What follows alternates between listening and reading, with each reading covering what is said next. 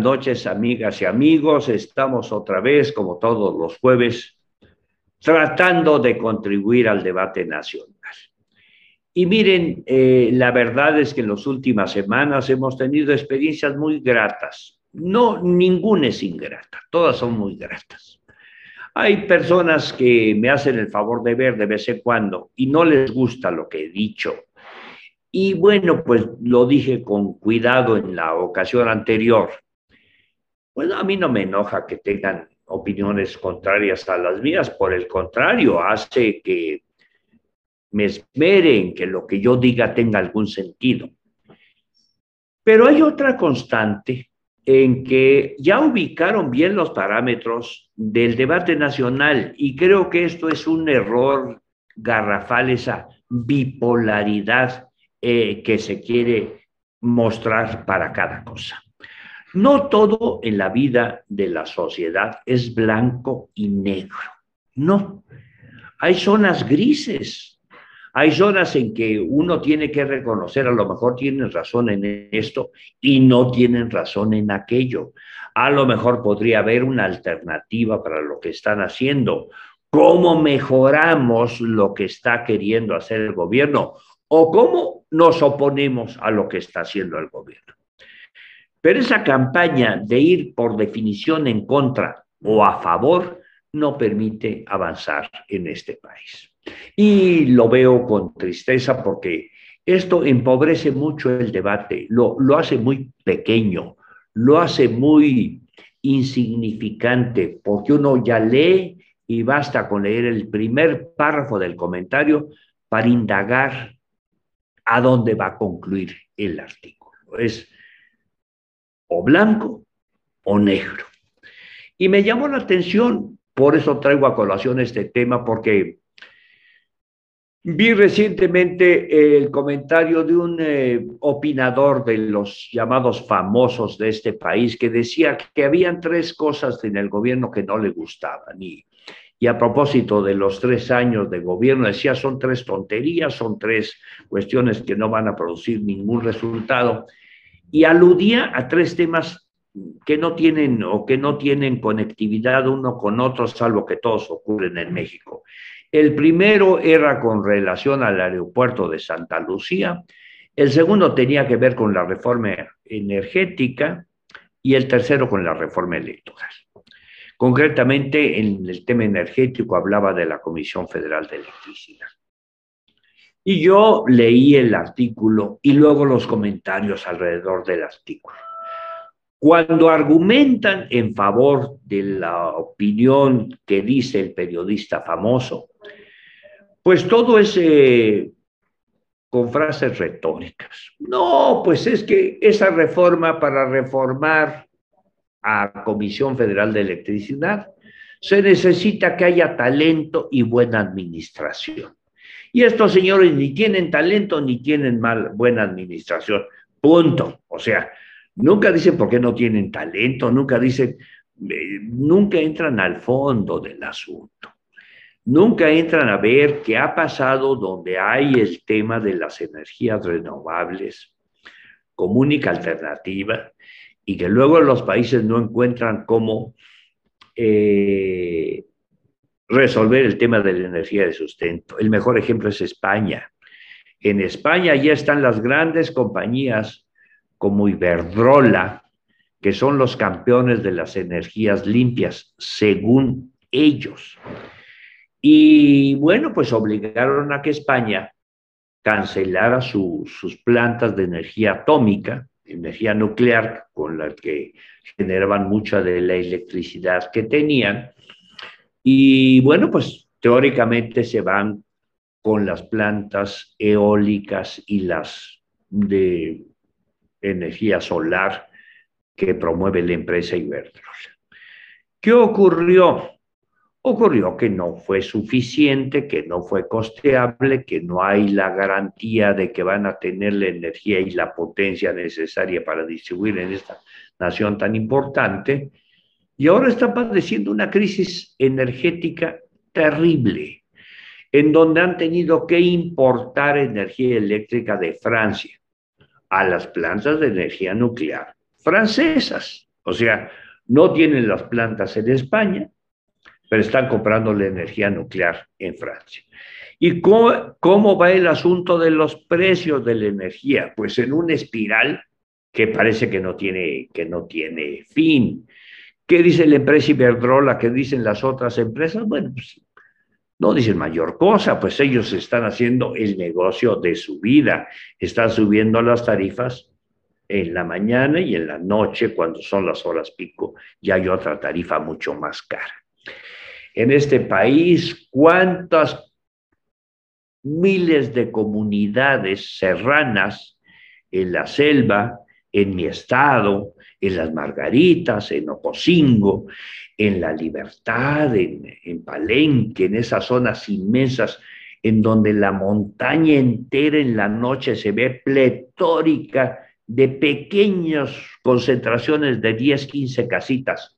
Todas tienen energía eléctrica.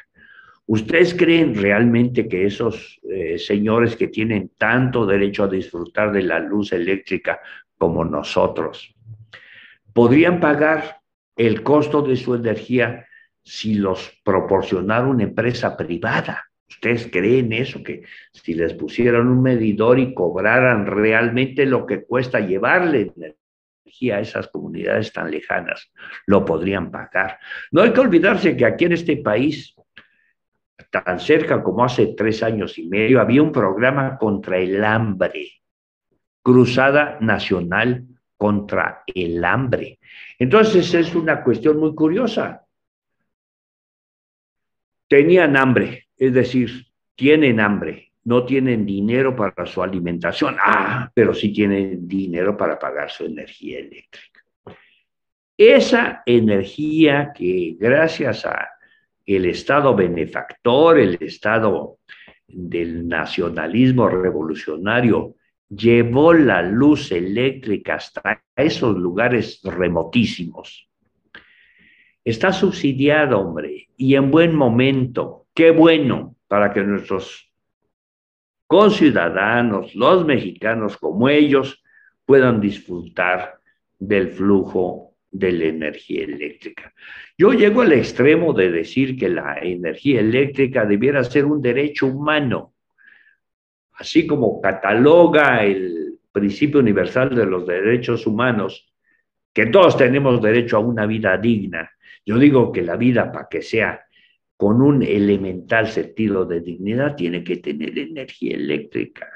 Yo creo que el Estado tiene la obligación, por eso me gustaba mucho la ley anterior, la ley del servicio público de energía del servicio público. Fíjense, la energía eléctrica era un servicio público. Lo proporcionaba el Estado como un servicio público. Bueno, pues ya no, desde la reforma del señor Peña Nieto, ya no es un tal servicio público, se acabó esa ley, entraron las disque energías renovables y vino todo este sainete de los gasoductos y las plantas de ciclo combinado y los negocios al por mayor, ¿verdad?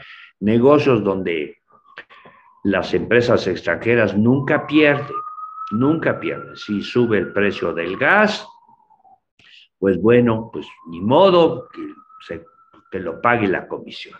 Y si baja el precio del gas, bueno, pues más la tarde, nosotros de todas maneras ganamos. Eh, de verdad, en esta necesaria reforma para acotar una sociedad, para acotar un servicio público a una sociedad tan desigual como la nuestra. No tuvo talento el general Cárdenas, López Mateos, el inmenso ingeniero Manuel Moreno Torres, el que hizo las presas. Fíjense ustedes, desde la época que empezó la construcción de las presas estas magníficas obras de la ingeniería mexicana de otros tiempos, no, no, no, se, no se han caído, ¿verdad? No se han caído. Ahí están estas obras orgullosamente mexicanas de Río Grijalva de Chiapas. Desde esa época del ingeniero Manuel Moreno Torres, cuando hicieron estas presas, todos los presidentes de México, cuando menos habían hecho una presa, lo hizo, y Cedillo hizo una presa, El presidente Fox hizo una presa. Calderón terminó una presa.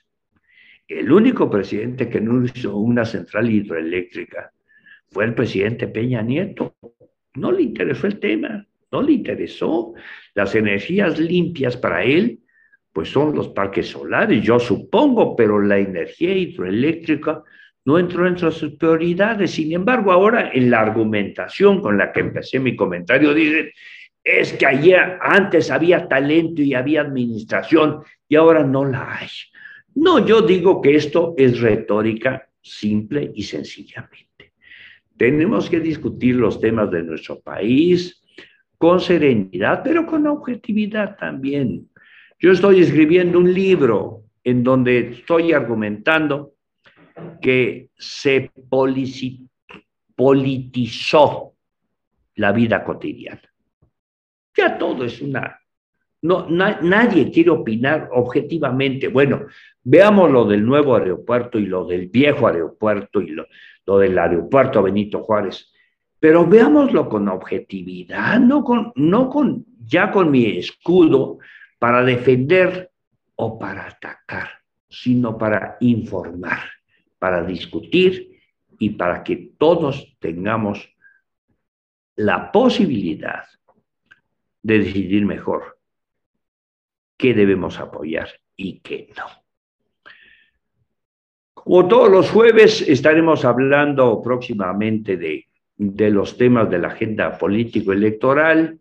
Hoy tuve la, la, la motivación para hacer este comentario derivado de lo que leí ayer pero de verdad, amigas y amigos, en el fondo, mi participación cada jueves no tiene otro objetivo más que motivar a que veamos las cosas de nuestro país como mexicanos que quieren solo que su país sea cada vez mejor.